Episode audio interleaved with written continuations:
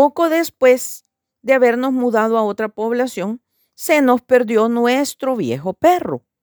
Pasamos el fin de semana buscándolo desesperadamente. El lunes, muy temprano, acudí a las perreras municipales, a donde llevan a los canes perdidos.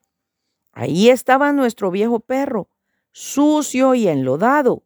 Al momento que me oyó, dejó de conducirse como correspondía a muchos años y comenzó a aullar como alma en pena, tratando a la vez de trepar por los barrotes de la jaula. Ese es mi perro, dije yo. El encargado sonrió y repuso, aquí nos guiamos, no tanto porque diga la gente, ese es mi perro, como por lo que nos indica el propio perro, que parece decir, esas son las voces de mis amos.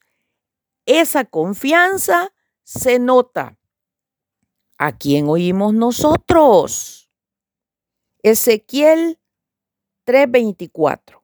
Entonces entró el Espíritu en mí y me afirmó sobre mis pies y me habló y me dijo, entra y enciérrate dentro de tu casa. Oímos la voz del Espíritu Santo. Ojo, bendiciones.